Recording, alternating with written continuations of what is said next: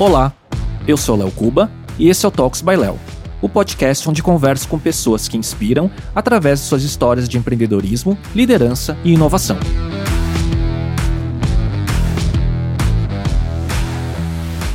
O João Welsh é CEO da Revo, uma startup que está revolucionando o segmento de táxi aéreo através de seu modelo de negócio e o uso da tecnologia, inclusive da inteligência artificial. O João é português e se mudou para o Brasil para liderar o negócio que faz parte da OHI, a holding dona da Omni Táxi Aéreo. Conversamos sobre essa trajetória profissional, as inovações da Revo, sua visão sobre o futuro da mobilidade aérea urbana, suas rotinas pessoais e muito mais. João, muito obrigado pela sua presença e por estar visitando aqui a gente. Ah, obrigado eu pelo convite, Léo. É um prazer. O João, é, a gente tem heliporto aqui no, no condomínio, então a primeira coisa que eu queria saber é, dava para ter vindo de helicóptero da Revo, né? Dava, dava. Tava aqui à disposição, mas enfim. Como que, como que surgiu, assim, uh, João, a, a sua trajetória? Porque a primeira coisa que eu vi quando você chegou, você estava falando que você se mudou para o Brasil recentemente né? Então, como é que é essa ligação sua com o Brasil, antes da gente falar sobre o negócio e sobre sua carreira? É, então, eu, eu comecei a minha carreira na aviação há quase 11 anos agora. O, o, grupo, uh, o grupo já está no Brasil há, há mais de 20 anos, é, o, é um grupo, grupo Omni Aviação, uh, e, que na, e que na verdade foi fundado por um português. E então existe uma holding em Lisboa surgiu esta oportunidade há 11 anos atrás, na altura eu estava a trabalhar eh, numa das Big Four em consultoria uh, e eu juntei-me ao mundo da aviação uh, uh, a partir de Lisboa. Uhum. Nessa altura começo a viajar muito para, para cá, não é? especialmente para o Rio de Janeiro, que é onde está a principal operação, porque o grupo opera um, a, a, principal atividade é o transporte offshore, de todas uhum. as pessoas que trabalham nas plataformas. e então começo a viajar muito para o Rio de Janeiro. Uh, e, e, ao longo da minha carreira dentro, de, dentro da aviação já fiz muita coisa. Uh, comecei a focar mais na parte de, de, de planeamento financeiro, uh, mais do, do, do, ponto de vista de, de ajuda de, planear todo, toda a trajetória do grupo. depois aí passei mesmo para a parte de planeamento de, da frota, portanto uhum. fiquei com, com a gestão toda da frota do, do grupo e, e, e planeando o crescimento dessa frota dentro do grupo.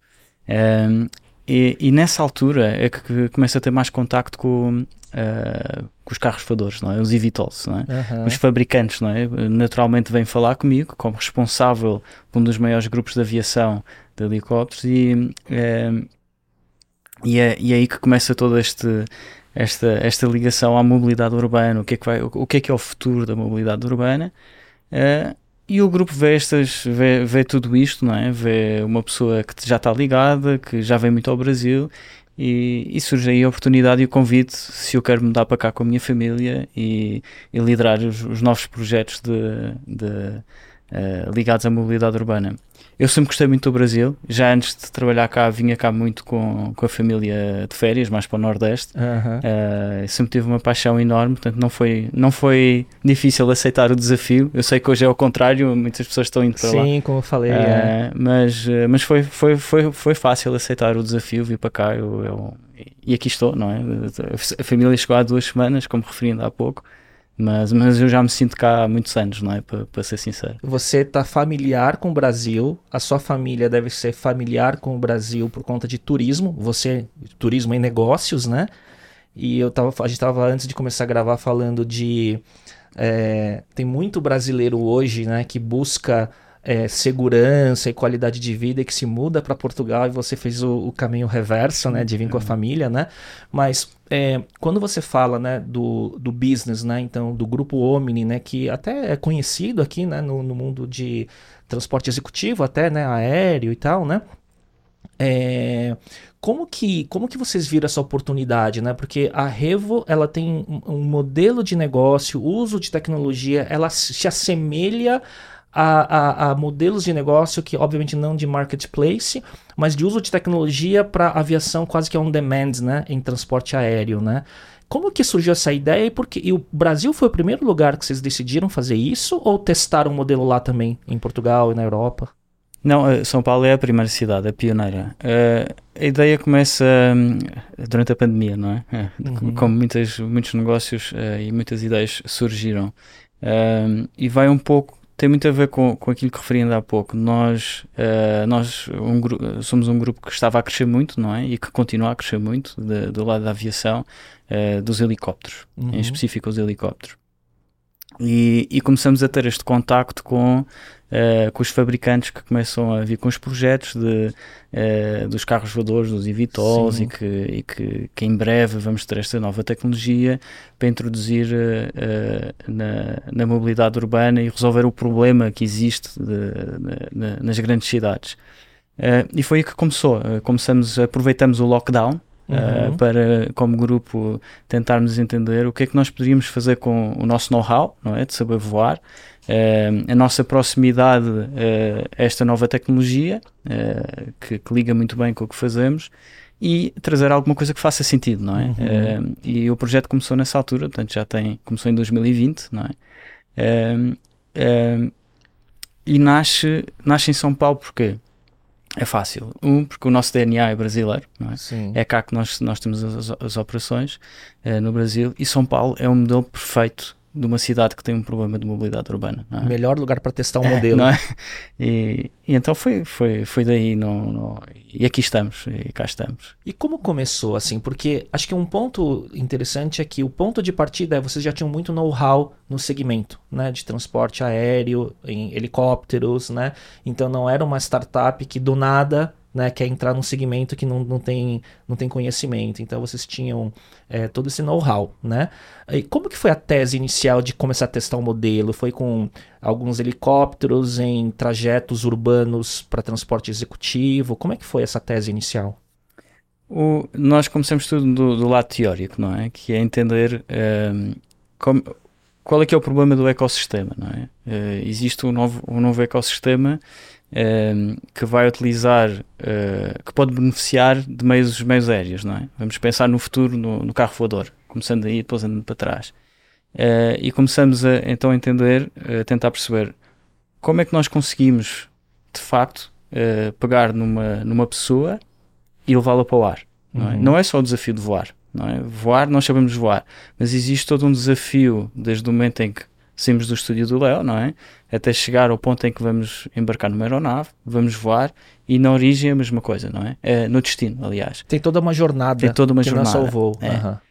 E existe depois um novo ecossistema que tem que, tem que, uh, tem que conseguir conjugar todos estes fatores um, ehm, e tem que fazer sentido, não é? Tem, tem que haver uma lógica para a pessoa uh, uh, tomar essa decisão de voar, não é? Se não, se não houver trânsito nenhum, eu não, eu não vou tomar essa decisão, não é? Qual é a dor, né? É, é dor, não é? Uhum. O ser humano sente-se bem no chão, não é? Andando de, de, bicicleta, ou, não é? Ou de carro, ou o que for. Sim. E aí então começamos a, a trazer, ok, não é só o montar o sistema todo, o entender como é que nós fazemos a jornada toda, mas também quando é que faz sentido. Qual é que é a altura do dia, os dias da semana, quais é que são as rotas que nós de facto vamos ajudar as pessoas a resolver um problema. E é aqui que entra o, a parte do data science e Sim. inteligência artificial não é tanto no sentido de facilitar uma reserva ou ter um aplicativo. Uh, não é o front-end. Não, é mais o entender como é que nós podemos hum. criar um produto nos horários certos, nos dias certos, que faça sentido para, para, para os clientes, não é? E para, Até para, para otimizar seus recursos. Exatamente. Porque senão você teria que ter muitas aeronaves com ociosidade para dar conta de, de rotas ou usos ou locais que não tem demanda. Exatamente. Uhum. É, precisamente. E portanto, respondendo à questão, os primeiros testes foram todos virtuais. Porque nós primeiro criamos toda esta tecnologia, todos todo os algoritmos, não é? Fomos buscar uh, uh, uh, bases de dados históricas de fluxos dos aeroportos, construímos um mapa que nós chamamos o, o mapa do inferno, que é o trânsito em São Paulo, em slots de 15 minutos a mudar, e depois conjugamos toda esta informação dentro do algoritmo, as, as dificuldades em voar e depois fizemos simulações. Ok, como, qual, qual, é que seria a demanda? Como, como, é que seria uma operação? Depois de fazermos essas simulações, então viemos para, para a prática. E chegamos cá em 2023, começamos com uma aeronave, em agosto de 2023, portanto nem um ano tem. E começamos a pôr a sempre, a, a, a, essa teoria em prática, recolher mais dados e agora voltamos sempre para o laboratório, rodar os dados novamente, ajustar. Para ir otimizando. Para ir otimizando. E é assim que nós estamos a, a levar este projeto. É, é, muito no sentido de, uh, de aprendizagem. Tá? Ele, é um, ele começou como MVP, que a gente fala em é, startup, é, né? um mínimo viable product, né? Vocês é, prototiparam em dados e colocaram uma aeronave para ver se aquela análise do dado fazia sentido. E entre esse estudo virtual e a primeira aeronave, a tese se provou? Ela, ela, ela meio que se realizou da forma como vocês simularam? Ela está... Uh, eh, sim, a resposta curta é está, está a acontecer, uh, mas nós estamos a aprender muita coisa. Uh, muitos dados interessantes, muita, muitos fatores que nós não tínhamos pensado. Que e, só na prática é, vai. Só na prática, não é? o ser humano é um, é um ser imprevisível, não é? e, mas a tese global, a base, está lá. É aquilo Sim. que nós observamos é que de facto faz sentido. E, e, o, e os nossos convidados, quando experimentam o serviço, o impacto é, é, é, é, notório, não é? Mais de 90% das pessoas que, que experimentaram a Revo repetem. Hum. É muito impactante. Portanto, isso, esse é o. É o Repetição é o, e taxa de retorno. É, é, aí está a provar o conceito global. Sim. Depois é ajustar, é, é, aprender, é entender qual é que é o público, o que é que procuram, etc. Estamos nessa fase do aprendizado, mas Quais são as dores principais, assim? Porque a, o que me vem na cabeça é, são é, dores muito é, claras. Exemplo, um executivo que precisa ir do, do seu escritório na Faria Lima para Guarulhos para embarcar num, num, voo, né? É, ou quando, sei lá, tem alguém que precisa fazer uma viagem curta, né, num perímetro próximo a São Paulo, né, e, e, e, não quer pegar trânsito, tem questão de tempo, e o tempo de um, às vezes de um alto executivo vale muito e tudo mais. Essas são as teses iniciais do, do uso? Sim, existe, uh, uh, e temos que separar aqui em dois momentos, depois já falamos um pouco mais à frente, que é também que é que faz sentido com a tecnologia que existe. É? Uhum. Hoje existem helicópteros. É? No futuro, quando existir evitosos, a tese, uh, isto passa a ser um pouco diferente. Sim. E só um parênteses, eu imagino, eh, eu, eu entendo bem o que você está falando, porque é igual a tese, por exemplo, de uma Uber, que ob obviamente é, não tem frota própria, é um marketplace, mas ela pensa lá na frente em carro elétrico autônomo. Então ela está construindo toda a sua malha para depois virar chave. Exato. E é isso que vocês estão fazendo também. É exatamente. Né? É, uhum. Exato, é o mesmo conceito. Com a tecnologia que existe hoje, uh, existe de facto dois, dois pontos de stress. Vamos, vamos, vamos dividir simplificando. Um é o que acontece durante a semana. Durante a semana uh, existe a necessidade, uh, especialmente numa cidade em São Paulo, onde há muito business, não é? não é uma cidade de turismo, é uma cidade de negócio, de business. Existe um fluxo muito grande nos aeroportos. Uhum. Okay? o, o aeroporto de Guarulhos tem um fluxo gigantesco Uh, se pegarmos mesmo só na parte nos, uh, nos passageiros que viajam em business class e, e first, em, nas classes mais altas, são perto de um milhão de passageiros por ano. Portanto, é um fluxo muito grande. Portanto, esse, esse é o ponto de stress durante a semana, de segunda a sexta, vamos dizer. Depois, outro, outro fator, e isto foi muito impulsionado pelo Covid, é, que acontece durante o final de semana, começa ali quinta-feira e depois sexta, sábado, domingo e segunda, são as pessoas que fogem da cidade precisam de sair da cidade. Uh, que valorizam, cada vez mais valorizam o espaço verde, o, o natureza. Ter, é, a natureza, e isso está cada vez mais as pessoas compraram casas fora da cidade, as fazendas, etc. E então existe esse fluxo uh, uh, muito intenso, não é, no final da semana, para as pessoas saírem da cidade e que acaba um pouco estragando a experiência, não é? Uhum. A pessoa quer sair para relaxar, mas está... E pega 8 horas de trânsito para Ilha Bela. É, exato. Uhum. E depois para ir e para voltar. Sim. Então é, é esses dois pontos que no início nós queremos uh, focar, uhum. que é durante a semana vamos ajudar as pessoas a fazer o seu dia a dia uh, com as viagens e depois, começando à quinta-feira, vamos ajudar as pessoas a fugir da cidade. E aí tem uma diferença, porque, por exemplo, de semana, às vezes, como é, é mais é, business, né, executivo e tudo mais, são mais monousuários e fim de semana mais família, tem isso também? Diferença de quantidade de assentos e, e pessoas voando? Sim, por voo? Uhum. sim, sim, sem dúvida. Durante a semana uh, uh, podem são, são pessoas individuais, não é? Que vão em negócios, compram o seu, o seu único assento no final de semana há uma tendência de ser mais um grupos de famílias, não é? Três, uhum. quatro pessoas, até mais pessoas que compram, uh, mas que lá está, procuram sempre comprar uh, ou procurar uma solução adequada ao tamanho da sua família, não é? Sim. Uh, que é algo que não existe. E mais importante do, do, do que isso, não mais, há, há, há, é também o, o, o, o, serviço ser completo. Não é? é a dificuldade. Imagina, uh, lembra-se da primeira vez que andou de avião ou não? Sim, claro. Tinha 4, 5 anos Há idade. sempre algum eh, quando uma pessoa vai para o aeroporto pela primeira vez não, há- é, um estranho, é estranho é estranho, não é? Ali, é eu- uma mistura de uma mistura de encantamento com medo é, não é? Porque Ah. é o desconhecido Sim. é o desconhecido depois passa a ser eh, pessoal Trivial. não é? trivial Sim. e é isso que nós estamos aqui a tentar fazer o, o, o voar num helicóptero ainda, ainda é uma coisa mais exótica hoje, Sim. não é? Do, que- do, do que viajar no avião e é por isso que nós estamos, o nosso serviço é completo, nós vamos buscar o cliente na- à mão, não é? A sua Uhum. casa, ao escritório e fazemos toda a jornada.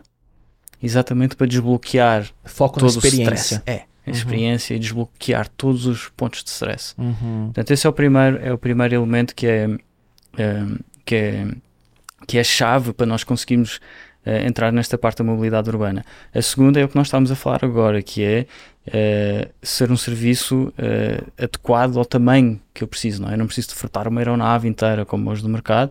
Se é um assento, é um assento, não é? sim É tal como no, no avião, não é? Eu posso comprar o meu assento, não preciso de fretar um jato para, para viajar do ponto A ao, ao B. Uhum. Isso não existia hoje. Não é? Portanto, é essa combinação toda que permite, de facto, hoje em dia, as pessoas na- numa cidade como São Paulo terem outra alternativa para se deslocar nestes, eh, nestes pontos de stress. É? E aí, quando você fala, por exemplo, de um uso durante semana, e aí você deve ter rotas específicas e a inteligência artificial deve entender o volume de demanda para aquela rota, para você saber é, quais as par- quantas partidas tem que ter, porque você tem que, por exemplo, se é uma rota, exemplo, Faria Lima, Guarulhos, você quer lotar a aeronave. Então você tem que saber com que frequência de voos e tudo mais. Então tudo isso faz parte da inteligência, né? Exatamente. É, é, é precisamente isso. É, uma grande parte é, é- é entender quais é que são os horários, não é? Qual é o horário que faz sentido para o negócio e que obviamente vai fazer sentido para o cliente, não é? Porque são os horários ma- com mais trânsito, com mais fluxo no aeroporto. E portanto o, o algoritmo vai determinar quais é que são os horários que nós temos voos, não é? Porque assim também dá eh, eh, dá previsibilidade ao cliente, não é? O Uhum. cliente vê o horário, é igual a comprar um bilhete numa airline, não é? Sim. não sabe que amanhã e nos próximos dias, àquela hora, tem um voo Uhum. marcado, o assento está reservado e aquele horário vai fazer sentido. Uhum. Faz sentido, não é? Sim. Esse é muito importante. Portanto, é exatamente o que ele está a descrever. E também a gestão operacional, não é? Garantir que todo, eh, toda a operação é viável dentro Exato. daqueles horários, não é? Porque operar helicópteros em ambiente urbano é complexo eh, e, portanto, ele também faz essa parte toda de, de fazer a gestão toda da jornada da, da, da operação. E aí, quando você fala a jornada toda, você tem, por exemplo, né? é, você falou, então, busca o passageiro, traz. Você deve ter a sua base e a tua base de espera ou de, de embarque. Você deve ter sua, como se fosse uma sala VIP, é isso? É, Para ter a experiência também na espera do embarque, tem tudo isso? Tudo isso. Eh, mas o cliente não tem que procurar a sala, Hum. ok? O cliente já chega à sala acompanhado, Uhum. ok? Ah, Existem duas formas. Uma é eh, o cliente solicita o, o carro, não é? E não tem custo adicional, ok? Os serviços são sempre um- um- uma tarifa única eh, e o cliente depois escolhe o que é que quer ou não. Uhum. Não, não tem extras. Mas vamos assumir o serviço completo, não é? O, eh, Léo vai para Guarulhos depois, desta, depois da nossa conversa, do nosso bate-papo, tem um carro à espera, eh, aqui eh, no local combinado, entra no carro. Quando o carro chega ao ponto do ao, ao edifício onde terá o heliponto, já tem, uma- já tem uma pessoa da Revo que está devidamente identificada, Uhum. vai reconhecer logo que é, que é da Revo, à espera à saída do carro. E essa pessoa vai acompanhar, vai ajudar com a bagagem até ao lounge, até à sala. ok? Depois da sala, a mesma coisa. Outra pessoa, há uma pessoa na sala que vai fazer todo um safety debriefing.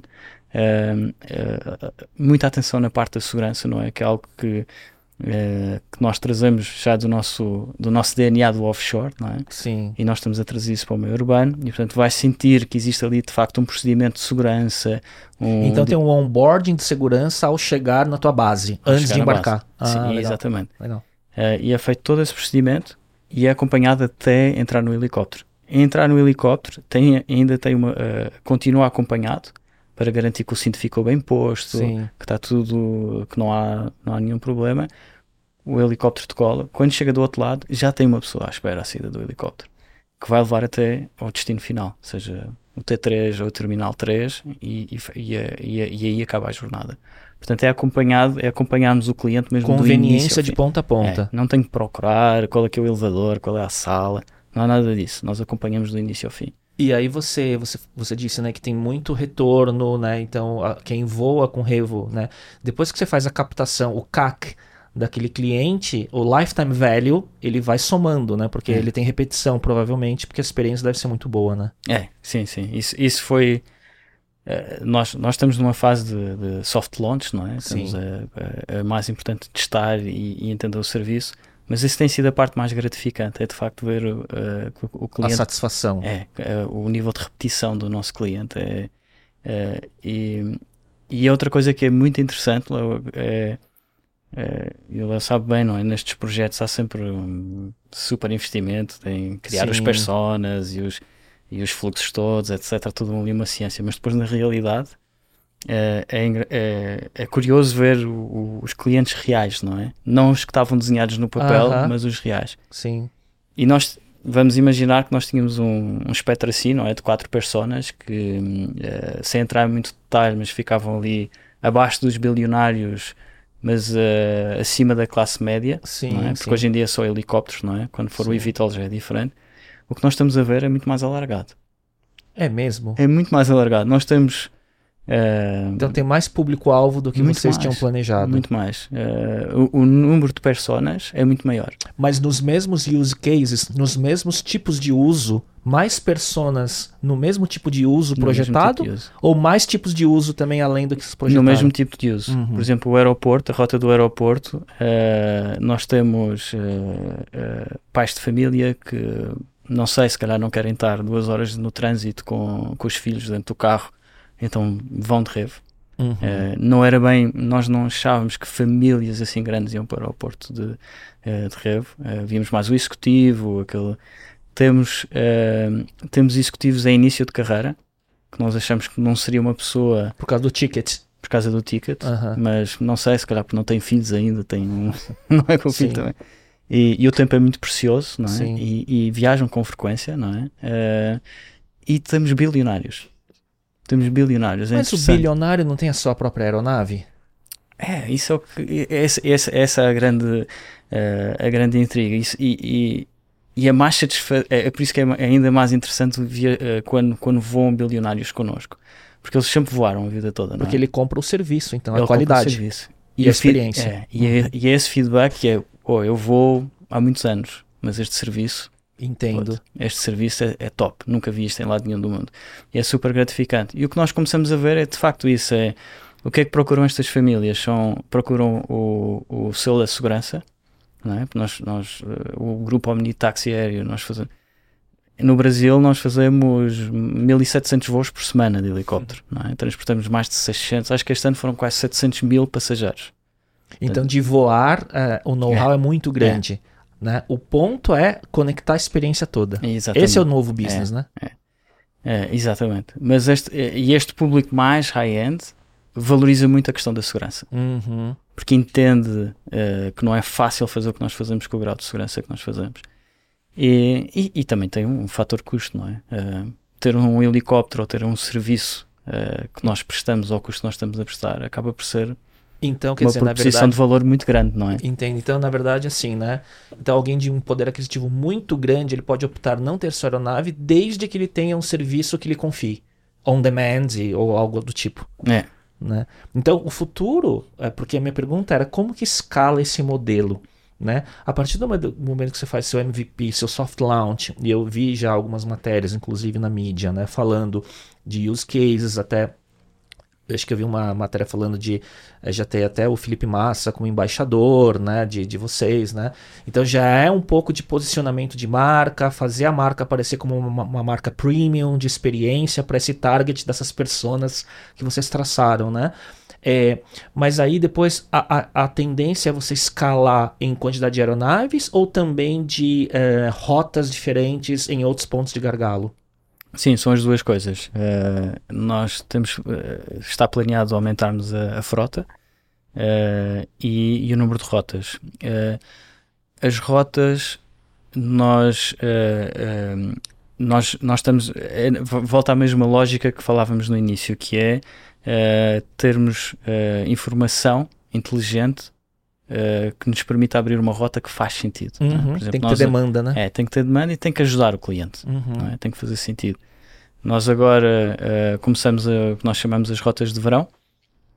Estamos com, com, alguns, uh, com alguns horários em que viajamos para Ilha Bela e Jucaí, por uhum. exemplo.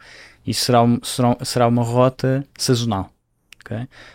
quando, quando cair o pico da demanda do, do verão, vamos procurar outras rotas que façam sentido. Sim, nesse... Campos do Jordão, Exatamente, por exemplo, é. né? Portanto, a ideia é ser dinâmico, uh, ser dinâmico e ir de encontro às necessidades uh, dos clientes. Lá está, sempre focado qual é que é a dificuldade que o cliente tem, qual é que é, uh, como é que nós podemos ajudar e adaptar sempre o serviço. E você vai adaptando, então, na verdade, você deve ter muito aprendizado da jornada inteira, né?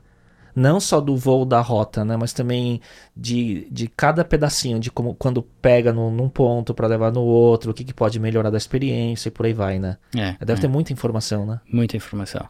E é, e é, complexo, numa cidade como São Paulo, nada é fácil, não é? Nada, não há nenhum ponto na jornada que seja simples.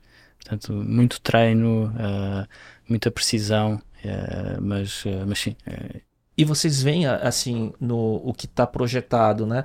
Vocês veem o potencial de escala nessa linha do tempo de desenvolvimento, porque tem um, um, um ponto também que é de educação do público-alvo, né? De que existe esse serviço, né? De trazer para fazer a experiência, porque a partir do momento que, que, que tem uma boa experiência, a possibilidade de retornar é alta, né? E por aí vai, né?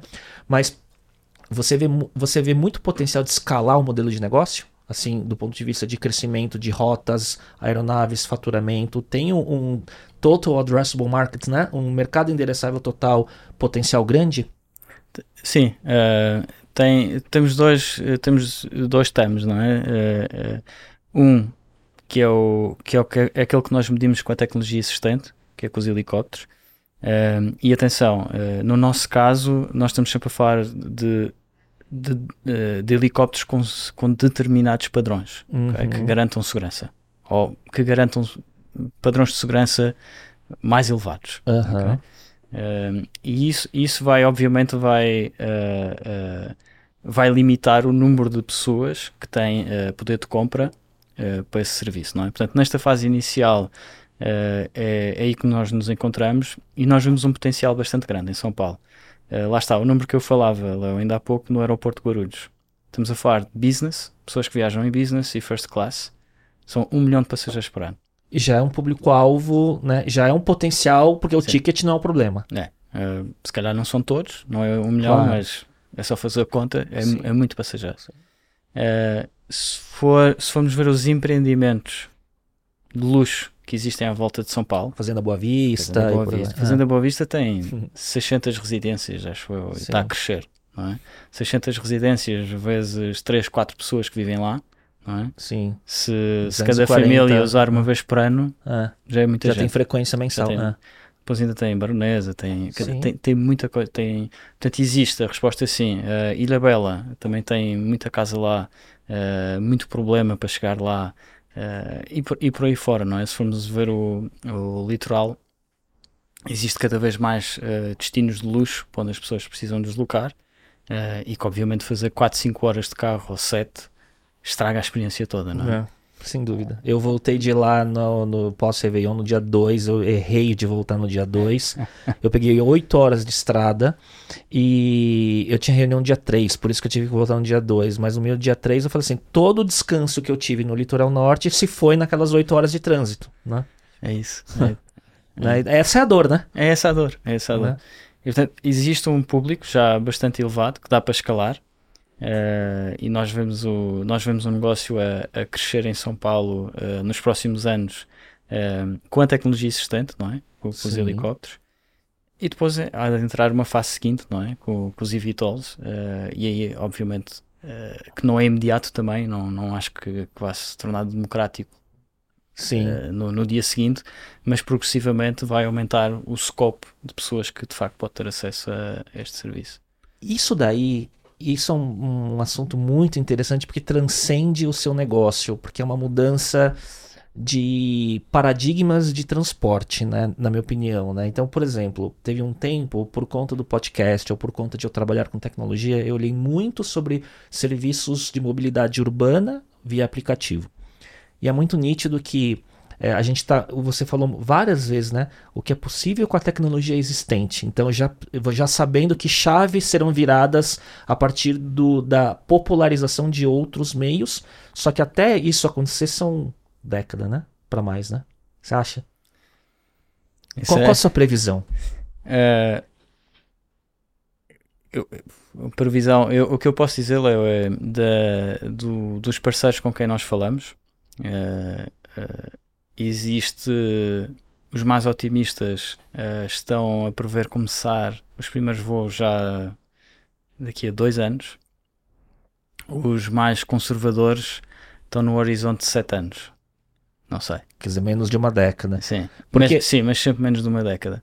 Uh, não sei. Agora, não sei. Eu, eu não, para mim, o mais importante, uh, e, e, digo, isto, é, o nosso trabalho é, entender o ecossistema. Uh, eu não tenho eu não tenho uma ilusão, não acho. Eu sei que se vê muito, não é? Agora agora menos, mas houve uma altura, agora há pouco tempo, uh, que dava a sensação que vinha aí o, o tempo dos Jetsons, não é? Portanto, portanto todo o mundo vai voar. Eu não sou dessa opinião, sinceramente. Eu acho que enquanto o ser humano puder usar o chão, usa, não é? É, é de onde nós somos, não é? Sim. e é onde nós estamos uh, naturalmente confortáveis. Portanto, existe é um equilíbrio existe um equilíbrio entre os momentos que nós devemos voar e os momentos que nós deslocamos no chão. E isso nós estamos aqui. É, esse é o meu propósito com a Revo, é entender esse ecossistema para depois incorporar as novas tecnologias para fazer com que isso aconteça com, com ainda mais sentido, não é? Com Sim. ainda mais lógica, não é? Sim. Uh, uh, juntando as duas coisas, a componente terrestre e aérea. Nunca, acho que dissociar as duas não faz sentido tem que existir um, um, uma associação. Uma integração, uma integração do entendimento dessa jornada. É. Essa, é, essa é a primeira, é, é, é uma das funções. A segunda, é, que para nós é muito, muito sério, é segurança.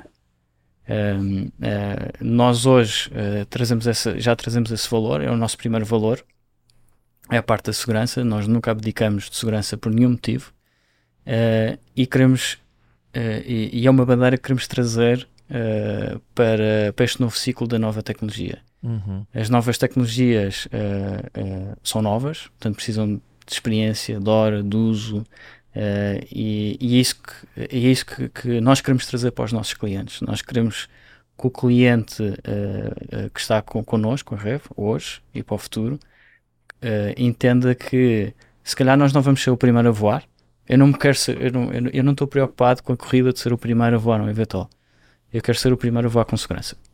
Essa, essa é a proposta. E toda essa lição de casa que vocês estão fazendo de entender jornada, dados, experiência, é como se vocês estivessem criando um diferencial competitivo, né? É para quando chegar esse momento de incorporar novas tecnologias, vocês estão prontos. Né? Antes do que os concorrentes. Exatamente. Não é? Exatamente. Então, quer dizer, o, o difícil é agora, né? Porque depois vai ser mais fácil com toda essa infraestrutura e aprendizados feitos, né? É, tem a infraestrutura, tem o ecossistema e tem, e tem uma base de clientes de confiança, Sim. não é? Porque, não sei, o Leo, as pessoas têm perfis diferentes, mas se aparecer uma empresa que se chama uh, Evitol Alpha amanhã, vou connosco uh, daqui para, para Guarulhos. Entra nesse, entra nesse carro voador, quem é que vai entrar, não é? É seguro, não é? É, a primeira coisa que eu vou pensar é segurança. É. Agora, se existe uma marca, não que é? marca que vem no meu top of mind quando penso em segurança, né? É, agora quando viajamos de avião, não é? Entra no, entra num voo da, da, da Latam. Não, não, não, não, não vai ver o modelo do avião, pois não? Exato, a marca. Confiou na marca. Perfeito, entendi a lógica. E é isso que nós queremos trazer. É criar essa sensação que nós estamos a fazer esse trabalho para o cliente. Portanto, ele quando entrar numa aeronave, nós já fizemos esse trabalho. Sim. No fundo é isso que queremos trazer. Ô João, agora uma curiosidade de tecnologia, né? Para o público que não conhece ou que já ouviu falar, mas não sabe como é direito, fala sobre o que, é o eVTOL. né, que é o veículo elétrico de decolagem vertical, né, é, principalmente para uso urbano. É, qual que é o conceito dele e como que é o estágio hoje de demanda e tecnologia no mundo?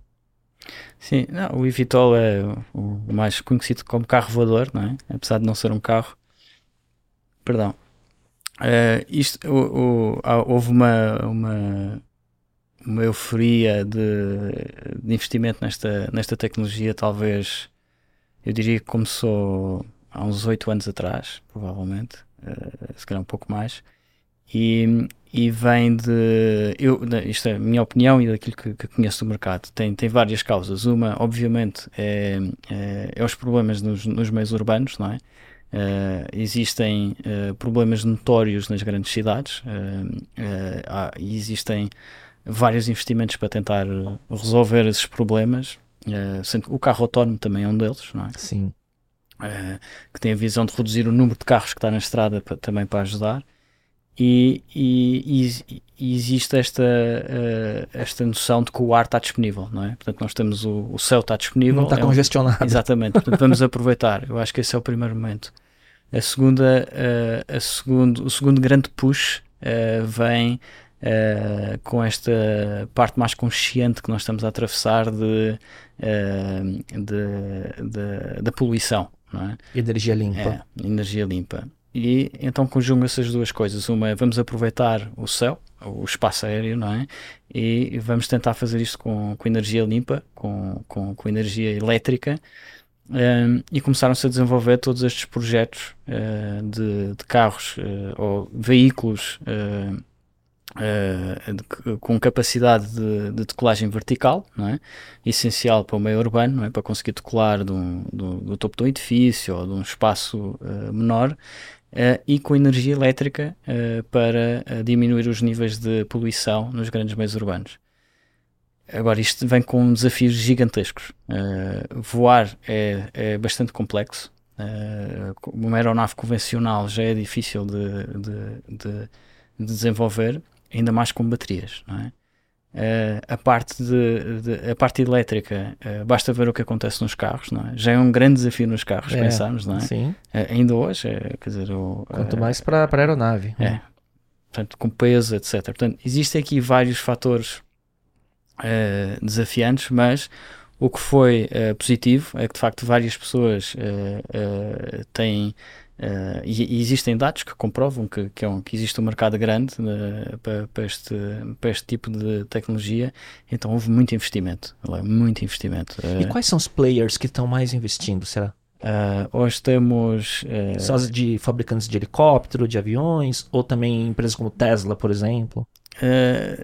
Tesla não existe, eu diria que a maior parte vem já com algum background da aviação, hum. uh, mesmo quando são marcas novas, quando vamos ver a equipa que está por trás, os engenheiros, todos eles já têm um, um pouco de background de, uh, de aviação. Uh, o número de projetos são centenas. Hoje eu diria que se calhar existe pouco mais do que 10 que são sérios e com capacidade se calhar de chegar à meta final os que vão chegar à meta final acho que ainda vão ser uh, menos. Menos, uhum. sim. Menos. Uh, mas existem bons projetos, um deles uh, cá no Brasil, a IVE, não é? que começou sim, com a Embraer. Com a Embraer, sim. Um, e e acho, acho, que, acho que há bons projetos, mas diria que se calhar, Léo, não vejo mais do que 10 a chegar, a, chegar uhum. a uma fase em que conseguem se concretizar. Em tese, os eVTOLs, assim, você acha que começam com é, aeronaves pequenas para poucos passageiros, até por conta de, do, do sistema todo elétrico, motor e tudo mais. É, e ele tem um componente autônomo ou não?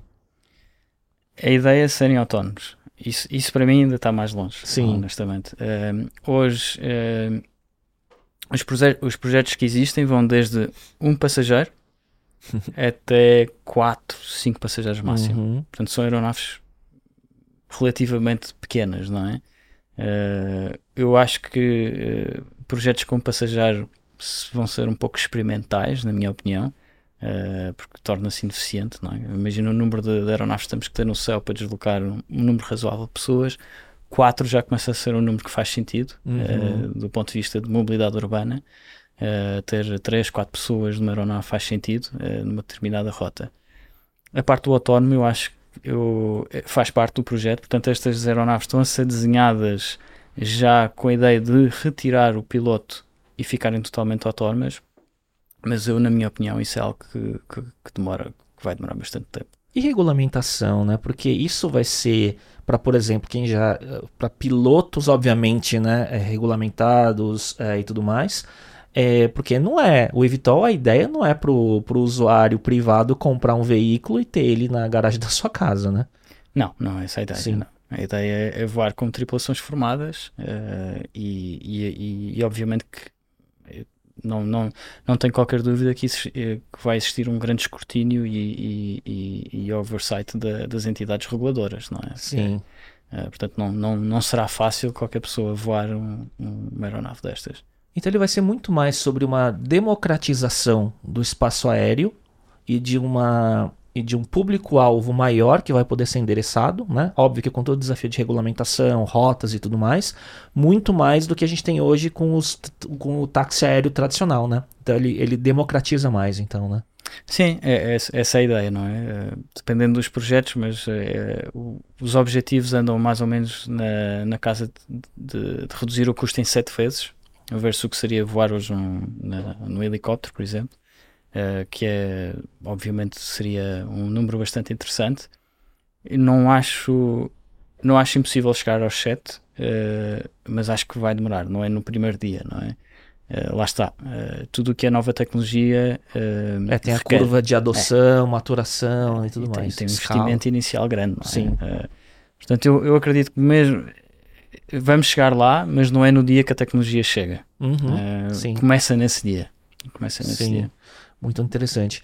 E aí falando sobre mercado, né? Você olhando o mercado lá da Europa, de Portugal e Brasil, o Brasil é um mercado é, favorável do ponto de vista de desenvolvimento de mercado de táxi aéreo e aviação e tudo mais, do ponto de vista de regulatório, é, porque a gente sempre fala que para quem empreende, no caso eu sou empreendedor e tudo mais, o Brasil é bem hostil para desenvolver negócios, né? Qual é a sua visão? Você como é, você liderando um business aqui, tendo é, sido executivo lá fora, como que você vê isso para esse segmento? É, é, não, não, não sendo um especialista em regulação, é, a visão, aquilo que, eu, aquilo que eu vejo no meu dia a dia é que existe um ambiente favorável. Uhum. honestamente, acho que as entidades reguladoras brasileiras são, da parte da aviação, são, são colaborativas Uh, e, e tem uma tendência, uh, uh, são, têm mente aberta para esta nova tecnologia. obviamente que tem, não, não, não podem facilitar, porque estamos a falar de, de operações que exigem muita segurança, mas, mas vejo, vejo com, com, com bons olhos, honestamente. Eu estou, e eu, vejo dos dois lados, porque eu tenho, eu estou com dois projetos dentro do grupo tenho a Revo e tenho a Unmanned. A Unmanned é a parte dos drones. Olha que legal. Uh, que são uh, operamos de drones de, de, grande dimensão e que vai tocar na mesma coisa de, de regulação. E vejo a mesma coisa, vejo as entidades reguladoras uh, com uma postura bastante favorável. Sim, equilibrada. Sim. Eu diria equilibrada. Sim, que permite a inovação acontecer de uma forma sim. segura. Sim. Porque quando fala de transporte aéreo, né, enfim, envolve é, muita claro, coisa. Claro. Me fala, esse negócio do drone, ele qual é o, o, o modelo de negócio para transportar o quê? É, no, no, os, os drones são focados noutra. A Revo é focada em, em ajudar pessoas, não é? ajudar a, a, a, deslocar as pessoas. Os drones são mais focados a, a deslocar uh, uh, objetos e, uh, e fazer outro tipo de missão de reconhecimento, de imagem, de, oh. de, de, recolha de dados, de, de, monitorar uma zona, etc. Há vários tipos de missões. Ah, portanto, são veículos uh, tecnologias semelhantes no, no, sentido em que as, as, duas voam, as duas têm as mesmas capacidades de voo, mas estão a fazer coisas muito diferentes depois na forma como ajudam o nosso dia a dia. Eu que estou ligado muito ao mercado de e-commerce, marketplaces, o mundo digital, né, enfim, de comércio e tal. É, muito se fala sobre o uso de drone para última milha de entrega, né, é, para acelerar a malha logística, para você ter entregas no mesmo dia em poucas horas, delivery de alimento né, mais rápido e mais eficiente e sem fator humano, né, porque obviamente o drone ele é pilotado por, enfim, ele não depende de humano para pilotar. É, você acredita que, que esse futuro vai acontecer também num, num, time, num tempo razoável? É, sim, eu acho. Eu não sei se será em todo o lado do mundo, mas, é, mas já há projetos bastante avançados Sim. nessa área. Uh, há muitos desafios. Uh, a convivência de muitos objetos no ar não é fácil. Porque num futuro de drone, evitols e tudo mais, né? Esse tráfego aéreo vai Sim. ser complexo. É. Como é que se faz a gestão disso tudo? É? Uh, portanto, existem desafios grandes, mas eu acho que nós caminhamos uh, claramente para um, um, uma situação onde, onde essa tecnologia vai apoiar uh, em, em, em, vários, em vários setores que, que, são essenciais e que fazem sentido, não é? Não, não sei se será o tenho dúvidas se será o, só para fazer o delivery de um, de um, de um hambúrguer ou de uma pizza, não é? Uh, faz sentido estarmos a ocupar o espaço aéreo com, com isso. Sim. Uh, mas outros casos, eu acho que há outros casos em que de facto uh, será presente, é uma, vai, vai se tornar cada vez mais uma, uma presença comum. É, o, o, muito do você muito do seu trabalho que você falou né de é, com Revo com drone com entendendo como que é o futuro de Evitols cada vez mais parte do seu, do seu job description é pensar em inovação, né? Sim. Tá tentando novas tecnologias, então o seu escopo, né, tá muito ligado a novas tecnologias, você falou de AI e tudo mais, né? Tá muito ligado a novas tecnologias e como isso se aplica para resolver o problema do seu usuário, né? Sim, sem dúvida, sim. É, é, é, é um, é um dia a dia uh, interessante, é desafiante, não é? Porque não, não existem Uh, não existem soluções uh, uh, prontas. Exato, você está construindo novo. É. Né? Você não está copiando o que existe, né? E isso é difícil, né? É, é difícil, mas também é um. É, não minto, é, um, é, é um, é, é, bastante motivante, não é? É uma, uhum. é uma ótima forma de acordar e começar o dia uhum. com esse desafio. tem frustração, não é? Porque não é? a maior parte das vezes nós vamos encontrar um, uma solução que não funciona mas depois começa uma nova e, e, e, e o que é ótimo uh, no Brasil é, é, é, que de facto há, há pessoas ótimas, há, eh, os, os recursos, os times com quem trabalhamos cá são muito bons uh, e portanto existe uma dinâmica super positiva e, uh, e que torna, torna este, estes projetos bastante interessantes e, e muito dinâmicos, não é? A escala, aí é uma curiosidade minha, né? A cultura para fazer negócio no Brasil e em Portugal é muito diferente? Uh, sim, é diferente, é diferente, é diferente. Não quero, não quero entrar muito na, uh, nisso, mas, mas falando francamente, eu a acho. A gente pode fazer um corte dessa parte e, manda, e a gente faz um targeting só para Portugal assistir, assim, se for o caso.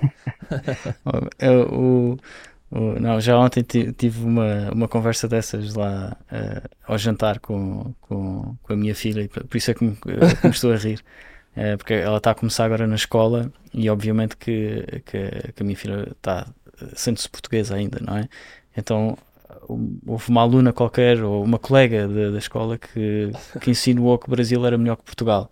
Ah, então, e, como, e tem muito esse do cultural é, de é. Brasil e Portugal. Sim. E o, o sotaque, o accent traz muito isso, né? É, traz muito. E, a, e, e, as aulas começaram agora. Começaram agora. Então foi tem o primeiro, duas semanas. o primeiro choque cultural que ela teve. É. Né? E por isso é que eu me estava a rir da pergunta, porque já ontem eu, eu, eu feri os sentimentos da, da minha filha, porque eh, obviamente que ela estava à espera que eu defendesse, que eu a defendesse. Era um tema específico.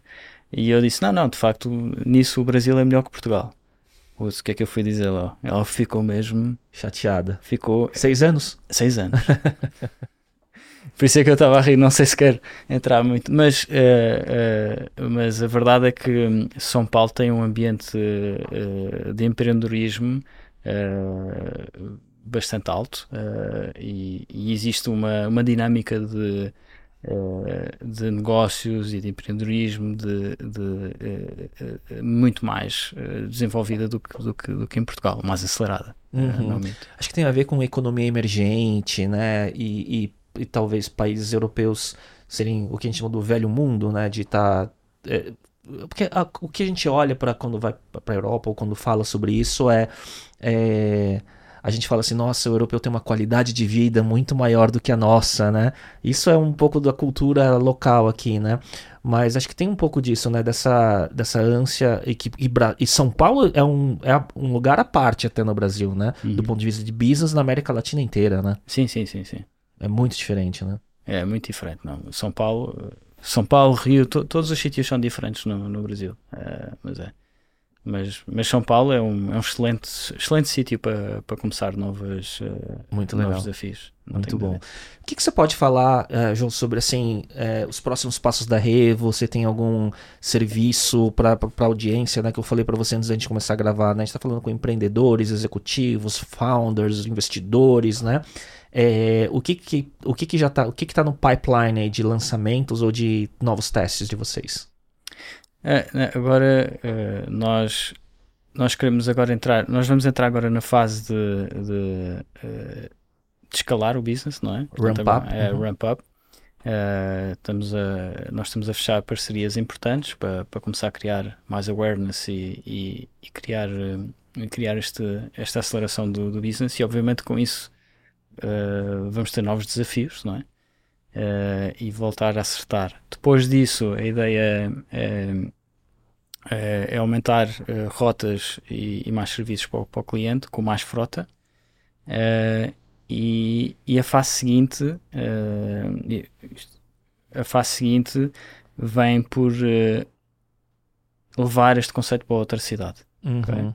Uh, portanto, nós já estamos a planear mais cinco cidades uh, fora de São Paulo, uh, sendo que são Paulo é a cidade pioneira do, do, do projeto, mas começar a levar isto para, para, para outras cidades. Uh, mais para a frente, obviamente, nós vamos, uh, vamos manter os nossos, uh, a nossa base de, de clientes atualizadas na, em novas tecnologias, de vários pontos de vista. vamos, vamos dividir em três. Lá, do, ponto, do, do, ponto de vista aéreo é o que já conversamos bastante, os eVTOLs, e nós, quando, quando for momento, os momentos adequados, vamos atualizar em como é que o projeto vai, uh, sempre sem pressa, sempre focado em, em garantir segurança. Uh, depois temos o ponto de vista da tecnologia de, do user, não é? Portanto, os aplicativos, o website, etc. São tudo coisas que nós continuamos a, a, a desenvolver. As interfaces, é, né? Sim. Uhum. Uh, então, vamos lançar agora novas versões uh, nos próximos meses e vamos continuar nesse investimento, uh, porque é, é, muito importante, não é? No fundo, o é uma grande parte da facilidade do transporte é ele, é ele estar na mão, não é? Sim. E temos, quanto mais informação nós tivermos na nossa mão, mais conforto sentimos. Sim. Não é? é onde, onde, é que eu vou pegar, qual é o tempo que vai demorar, etc. É, a experiência começa é. na interface. É, na interface. Né? Hoje em dia, ainda mais hoje em dia, onde a cultura já dos últimos anos já está muito desenvolvida para você fazer qualquer coisa. Então, desde é, banco, a, transporte, compras, né, e no mobile, né? Então a gente, eu vejo que cada vez mais uh, experiências ruins de interface, de UX, né, e tudo mais, é, já é um problema de entrada para alguns serviços, né? É, sem dúvida. Uhum. Uh, portanto, é uma área que nós continuamos a investir e que, e que, e, e que todos vamos continuar a fazer vários rollouts. E por último, a parte terrestre. Uh, não descurar a parte terrestre. O que é que nós procuramos sempre uh, melhorar e procurar novas soluções na forma como estamos a fazer, como nós estamos a fazer a parte terrestre do serviço, uhum. uh, porque, porque, porque é super desafiante. Eu, eu, eu tenho uma frase dentro da, quando estou no escritório que, uh, que irrita muito o, o, o, meu responsável pela aviação, uh, que, é um, que é um gênio, e eu digo assim: a, parte mais fácil do nosso negócio é voar. Fica chateado comigo. O resto é que é difícil. Sim. Mas é um pouco verdade. Obviamente que voar é, é difícil, Sim. mas é, toda a parte terrestre dos carros, o que é, onde é que podemos ser mais, mais eficientes com o tipo de carro que usamos, é, é, onde é que vamos pegar o cliente, os trajetos, o a tempo, bagagem. Né? Porque você, se atrasar o carro, o voo não sai na hora, né? É, o elevador, não é? Subir prédios com 20 andares, 22 andares, 24 andares. Portanto, há todo, há todo um fluxo que nós apostamos todos os dias, como é que nós podemos melhorar e o que é que nós podemos trazer de inovador para reduzir não só o tempo no voo, mas reduzir o tempo também do antes e o depois do voo. É curioso, né? Porque se você tem o voo numa hora específica, beleza, né? Se, se fosse só isso, tem que chegar, o passageiro tem que chegar na hora, era só voar, como você disse. Mas você tem desafios de estimated time arrival, né? De, desde até elevador, né? Até elevador. Ele é um, um, um, um ponto de constrição, né? Claro. claro. tem, tudo tem que estar pensado, não é? Sim. Se for um edifício normal que tem não é? Dependendo da hora. Dependendo da hora. Se chegar na hora do almoço, para subir Sim. o elevador não dá. Não é? Nossa, que interessante. Vais, vais esperar aqui 10 minutos, não é? E aí 10 minutos num, num serviço uh, que é suposto poupar 40 minutos a um cliente é muito. E, e aí a experiência toda do cliente pode ser excelente no voo, mas pode ser ruim no resto. No resto. E aí ele pode não retornar por conta disso. Exatamente. É. Né? Isso tudo ele entra, ele, ele é ainda manual, manual essa análise ou entra também nos algoritmos para Pra... É, entra, entra nos algoritmos. É, obviamente que o, o, o a parte é muito humano. Ou seja, Sim. ele está no algoritmo, mas o nosso foco é não. É, nós achamos que nós não podemos tirar o fator humano da interpretação dos dados. não só da interpretação e da, do contacto com o cliente. Hum. Ou seja, Uh, nós somos digital, mas temos um contacto com o cliente muito próximo. É muito concierge, né? Assim. É, exatamente. Uh -huh. Porque torna-se difícil, não é? Uh, quando existem todas estas variáveis, não há ninguém como um, um concierge, um ser humano, para ajudar a pessoa. Ainda mais um serviço tão high-end, né? Tão assim, high é, Entendo. Entendo. E aí acho que com o tempo, né, se daqui a X anos você tiver é, tecnologias mais democráticas, quanto mais você escalar, mais você vai ter que ter tecnologia e menos é, concerto vai ser, né? É, claro. É exatamente isso. E, e, aí nós vamos ter os dados, os dados que nos Entendo. ajudam a tomar essas decisões e a formatar, uh, uh, a formatar esses fluxos, não é? Uh, ok, vamos assumir que tenho um carro autónomo. Uh, eu tenho que saber o carro autónomo que, uh, que trajetos é que faz, quanto tempo é que tem que sair antes, uh, onde é que ele vai parar, ele chega, como, como é que é feita o transporte do ponto de chegada até um vertiport, Sim. que é o que vão chamar no futuro. tem uma cancela para verificar a identidade, como é que garantimos a segurança. Portanto, todos esses pontos nós já identificamos. Está tudo mapeado. Está tudo mapeado e estamos a testá-lo dia a dia. E aí depois podemos ir fazendo a conversão. De tecnologias, né? Para cada pedaço do, da jornada você tem evoluções tecnológicas que, que pode acontecer primeiro aqui, depois ali e assim vai indo, né? Exatamente. Muito legal. Só uma curiosidade, né? É, e aí não precisa citar, mas assim, tem muitas empresas no mundo olhando para essa equação como vocês estão olhando. E o que, que, eu quero dizer? Você vê é, que você vai ter um mercado acirrado mais para frente de concorrentes? Eu, eu acho que há, uh, há muitos curiosos, há muitas pessoas a pensar uh, neste, neste mercado. Uh, maior parte estão focados no, uh, no, no meio de transporte, portanto, maior parte do dinheiro está neste momento na produção do, do eVTOL uh, e menos na, na, área onde nós estamos, que é uhum. entender o ecossistema e resolver todo o resto do problema. Sim. Existe provavelmente, diria, odiadores a nível mundial, se calhar um projeto para além do nosso interessante. Uh, de resto não conheço, não conheço nenhum que esteja. Porque uma... eu vejo assim, né, por ter contato com muitas startups em diversas áreas, de saúde, de transporte, de e-commerce e tudo mais, eu vejo que, por exemplo, na área de saúde, nas chamadas health techs, algumas das maiores health techs são de pessoas que não são da área de saúde, são empreendedores que tiveram uma visão o ponto de maturidade da tecnologia estava pronta e aí vem venture capital e coloca muito dinheiro para acelerar né, tecnologias que já estão maduras, né? Então eu imagino que assim, a vantagem competitiva de vocês é agora, porque quando o eVTOL ficar mais popular, né, e ficar óbvio, né, aí virá muita gente, né? É, é sem dúvida. É. é. Ah, e, e, e, o nosso projeto já, já, já, já desperta muito interesse não é? de várias áreas. Uh, uh, mesma forma como falamos com diferentes players, uh, lá está, porque nós já temos dados concretos, não é? Uhum. Nós já estamos a fazer mobilidade urbana hoje. E pode virar, e Revo vira uma marca independente do grupo e vira uma empresa por si só que pode ser acelerada, adquirida, fusa, qualquer coisa do tipo, né? É, Como claro. qualquer outra startup, né? Claro, exatamente. Muito bom, É. muito bom. João, virando a página aqui, eu tenho uma, uma etapa que eu, eu gosto muito de entender de eh, executivos, empreendedores, alguns hábitos, né? Então, assim, o que que para você é importante para o seu desenvolvimento como profissional, como executivo? Que ferramentas você usa? Coaches, mentores? Como, quais, são, quais são as suas ferramentas? Ah, é uma boa pergunta. Eu acho que ao longo, ao longo da minha carreira usei, ah, usei diferentes, ah, diferentes, diferentes componentes, mas eu diria que uma parte muito importante é, é- é a parte física e mental, não é? Nós, no início da minha carreira, não entendia isso, não respeitei os, os, os limites de- de, e, e- e não conseguia tirar performance. Hoje, eh, hoje tenho noção dos meus limites, não, não sou uma pessoa que trabalha muitas horas, não, sei que não, não vou produzir mais, portanto, essa, essa é de facto uma disciplina que é muito importante. É, é Ser eficiente nas horas que está trabalhando, né? ser, e, e mesmo que não seja, reconhecer que naquele horário acabou. Não, é? Uhum. Não vale a pena insistir. E eu, é uma das principais ferramentas que eu incuto no meu dia a dia são os meus horários.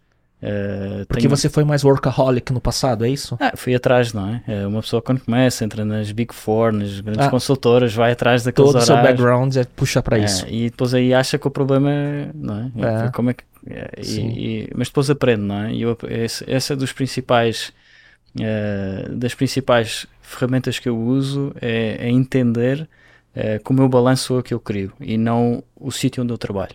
é? Uhum. Há muito esta sensação de a empresa é que providencia o work balance, eh, mas eu acho que vem de nós próprios. Nós é que temos que criar.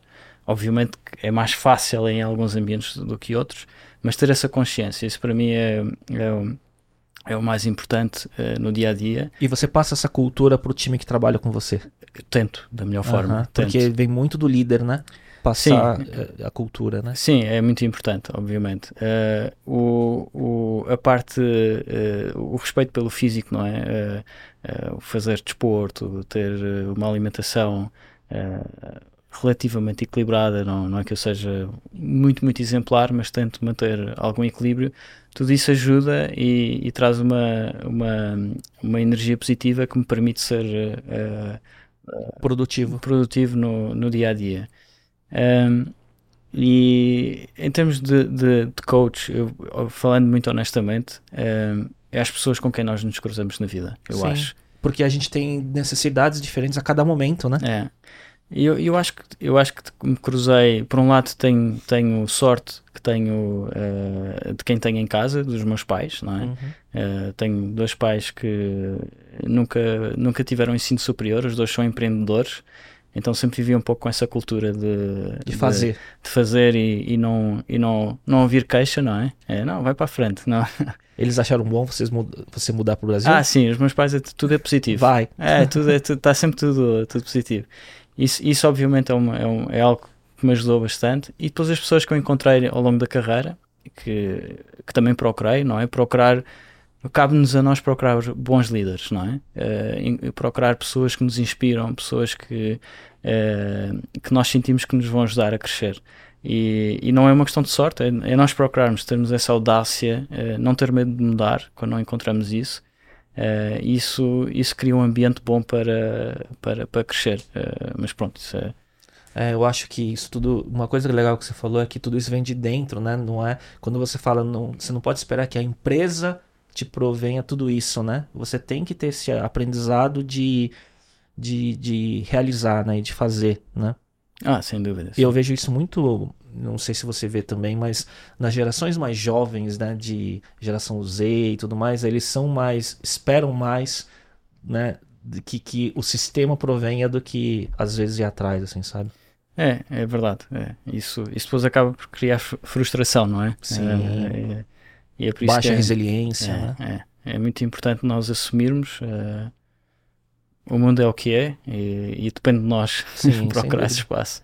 Uma outra pergunta que eu gosto de fazer, e eu tenho um livro, não sei se você conhece, tem um podcaster e um autor americano chamado Tim Ferriss, não sei se você já ouviu falar. Ele tem um dos principais podcasts dos Estados Unidos, ele entrevista empreendedores, né? E ele é autor desses dois livros aqui, né? Uhum. Tools of Titans e Tribe of Mentors, onde ele resume cada capítulo os melhores momentos e as melhores perguntas e respostas de cada episódio. E ele faz perguntas incomuns, então ele entrevistou desde Arnold Schwarzenegger até Bill Clinton e por aí vai, né? E, e aí ele procura entender os denominadores comuns entre algumas pessoas, né? Então, e aí eu gosto muito de, de estudar rotina, né? É, e produtividade, né? Você tem alguma, alguma, algum hábito específico de produtividade, do tipo como você controla agenda, tarefa, aplicativos e tudo mais? Uh, tenho, sim, tenho, tenho. A minha rotina uh, passa muito por uh, espaço. Okay? Para mim, o espaço onde eu estou é muito importante. Portanto, eu crio um espaço que o meu corpo identifica como trabalho e, e, ele não é em casa. para mim, na minha rotina é muito importante, ou seja, em casa é o é meu sítio de. é o meu local de, de uh, de reflexão, de, de, introspeção, de relaxar, desligo. Uh, fora de casa eu crio um espaço para trabalho. E... Então não, não home office? Não. Ah. Para mim não dá. Ok. Para mim não dá. Mesmo durante o Covid eu arranjei um espaço fora. Um coworking. O meu corpo saía. Era do outro lado do corredor. Mas, Mas eu separado. saía, hum. sim, eu saía. E para mim é importante porque ajuda uh, uh, o corpo, uh, o corpo, o próprio corpo identifica um local seguro. Não é tanto para o local do trabalho, mas também Sim. para desligar, Sim. para a meditação, não é? Uh, isso para mim é muito importante. ter esses dois espaços, esses dois santuários, não é? E quantas pessoas não tiveram problemas de saúde mental por estar tá trabalhando na época de Covid, por estar tá trabalhando e morando no mesmo lugar e não saber desligar, virar chave, né? Entre trabalho e descanso e família e tudo mais, né? É, sem dúvida, uhum. sem dúvida. Uh, o, o, os horários, respeitar muito os horários, ter disciplina de saber parar, uh, parar-se sempre quase à mesma hora, uh, o sono, uh, desporto e alimentação. Essa, essa é a base. É um sistema operacional. Óbvio que isto é tudo bonito. Com três filhos em casa é um desafio maior, não é? Sim. A, a parte do sono, não é? é? é? quase impossível eu ter uma noite de sono uh, completa, mas mas aquilo que eu, que eu encontro, Léo, é, é, curioso, que é por eu ter estes dois espaços bem separados, que nem sempre é fácil, não é? especialmente com, hoje em dia com os celulares, que tem Sim. sempre o e-mail, etc. Não tenho notificações nenhumas, isso é muito importante. Zero notificações no meu telefone, nada, nem WhatsApp, nada.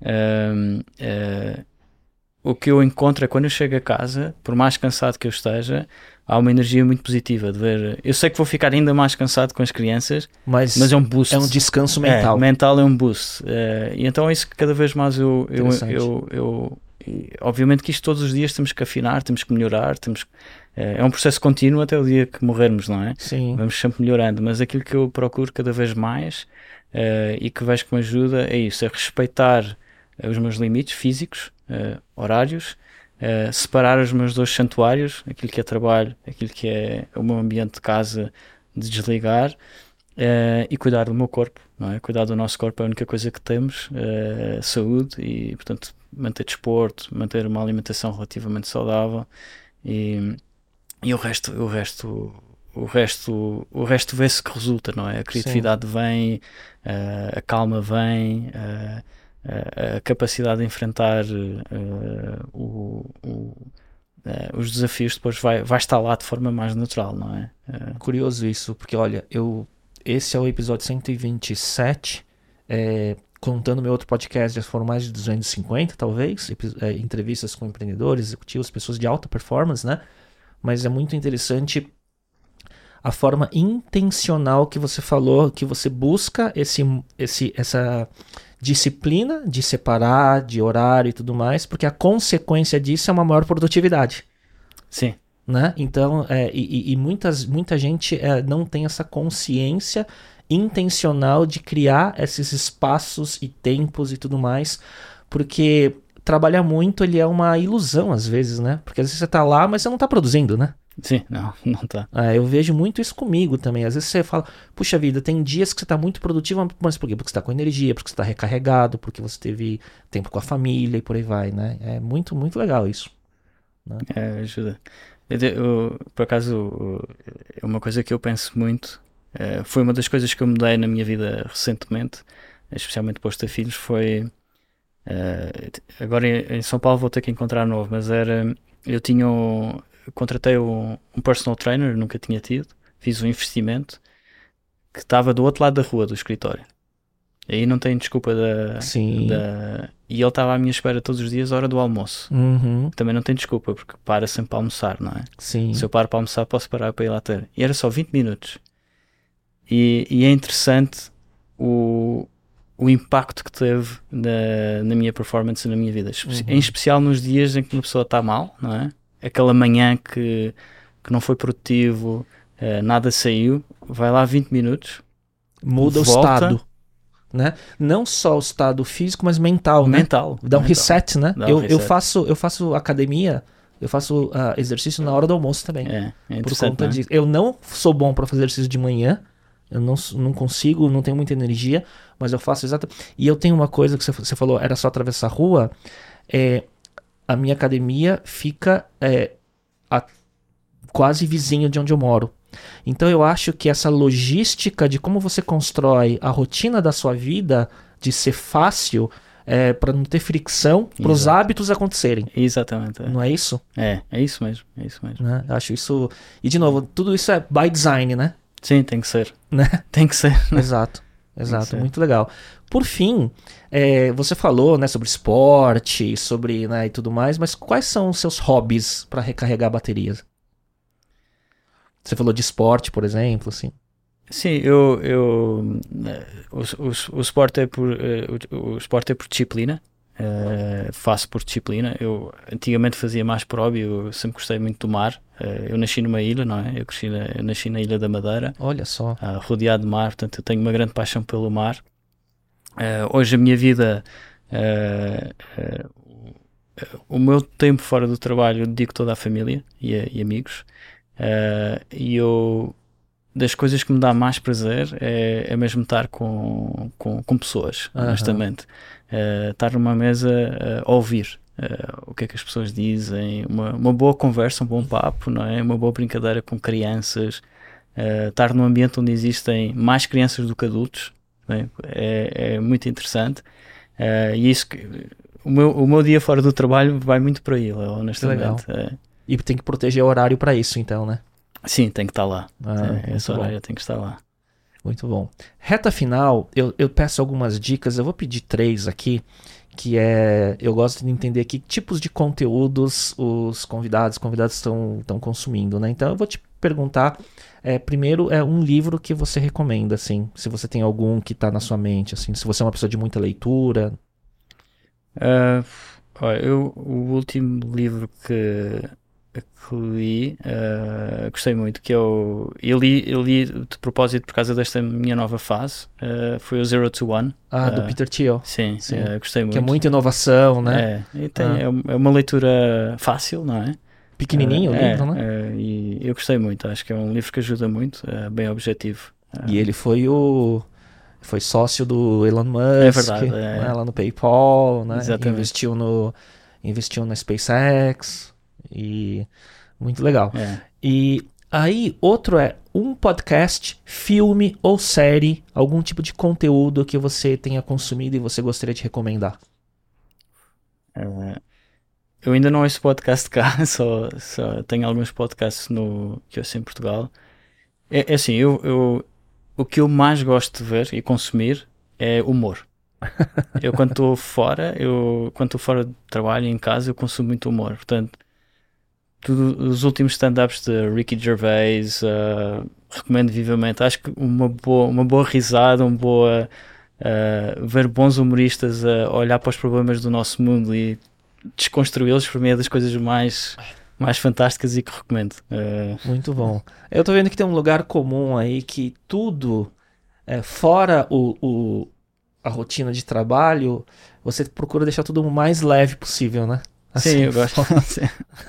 Boa. É, e a última aqui é um app, um aplicativo é, não óbvio, no sentido de existe algum tipo de tecnologia ou aplicativo que você usa que seja muito particular seu, assim? Então, por exemplo, tem gente que vem falando, não, eu uso muito esse aplicativo de vinho para conhecer vinhos diferentes, né? E por aí vai. Então, aplicativos que não sejam a rede social, WhatsApp, tudo mais, que você use, assim. É, eu acho que não tenho uma resposta para essa. Revo, talvez. Revo sim, mas eu não queria responder isso, mas... Uh... Revo é óbvio, né?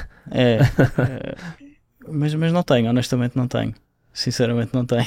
Agora falando de aplicativo, é para quem quiser conhecer mais, né, da Revo, né, ou por, ou, quais são os canais, os melhores canais para conhecerem e acessarem? Sim, hoje nós temos o uh, estamos com o aplicativo em iOS. Uh, nós começamos pelo iOS. Uh, temos um website, mas que, que, que saiu novo agora. Nós devemos estar com o um novo website em, nos próximos 30 dias. Uhum. Uh, portanto, essa é uma plataforma. Hoje já existe e tem lá a informação toda sobre a Rev. Em breve vai estar mais, mais completo. E, e, e também em simultâneo com o novo website vamos ter o Android. mas Sim. hoje é iOS e, e, e o website existente. O que é bom e recomendo é que eh, nós temos um, um, uma equipa de concierges dedicada, ok? Uh, e portanto podem contactar sempre os nossos concierges para entender melhor o serviço, mesmo para fazer um booking diretamente com os concierges, uhum. para qualquer assunto que seja necessário. Não é um. São pessoas mesmo, não é um bot, uh, portanto não vão ter uma resposta uh, daquelas automáticas e, e, podem encontrar muita informação útil através dessas pessoas. É o que eu percebo assim, né? Vocês é, porque é muito jovem né, o serviço da Revo, né? Vai, não tem um ano, né? Então, assim, tem pouco mais de seis meses. Então, soft launch. Agora vocês é, aprenderam muita coisa. Vem aí toda essa, essa essas interfaces, né? Para você ter formas dos clientes contatarem e daqui para frente é começar a escalar, né? É, sem dúvida. É. Muito bom, muito bom. João, queria te agradecer. Queria, acho que uh, tem, tem duas coisas que muito interessantes. Primeiro, aprendi bastante sobre é, o mercado de transporte aéreo, sobre a Revo. Desejo muito sucesso, mas também o quanto achei curioso todo o seu sistema operacional de, de como você trabalha, dos seus, uh, do seu, dos seus hábitos, do quanto você separa trabalho de família e tudo mais. Eu acho que é bem interessante, acho que bem curioso, acho que é muito diferente, porque a gente vê muito muitos executivos, founders e empreendedores focados 100% na produtividade, né? E vira aquele desequilíbrio, né? E, e não, não, é certo ou errado, cada um tem a sua claro, forma, claro. né? Mas eu achei bem, bem o seu lado humano de como você lida com as coisas, achei muito interessante e o quanto isso deve permear a cultura do seu negócio, né? Então acho parabéns aí pelo, pelos valores aí. É, obrigado, obrigado. E obrigado pela presença e sucesso. Obrigado, Léo. Obrigado, Léo, pelo convite. Foi muito bom. Queria agradecer aí a audiência é, que acompanhou o episódio, bastante coisa. Acho que tem muita coisa da Revo pela frente que a gente vai acompanhar de sucessos e de crescimento. A gente volta na próxima semana. Até lá. Tchau, tchau.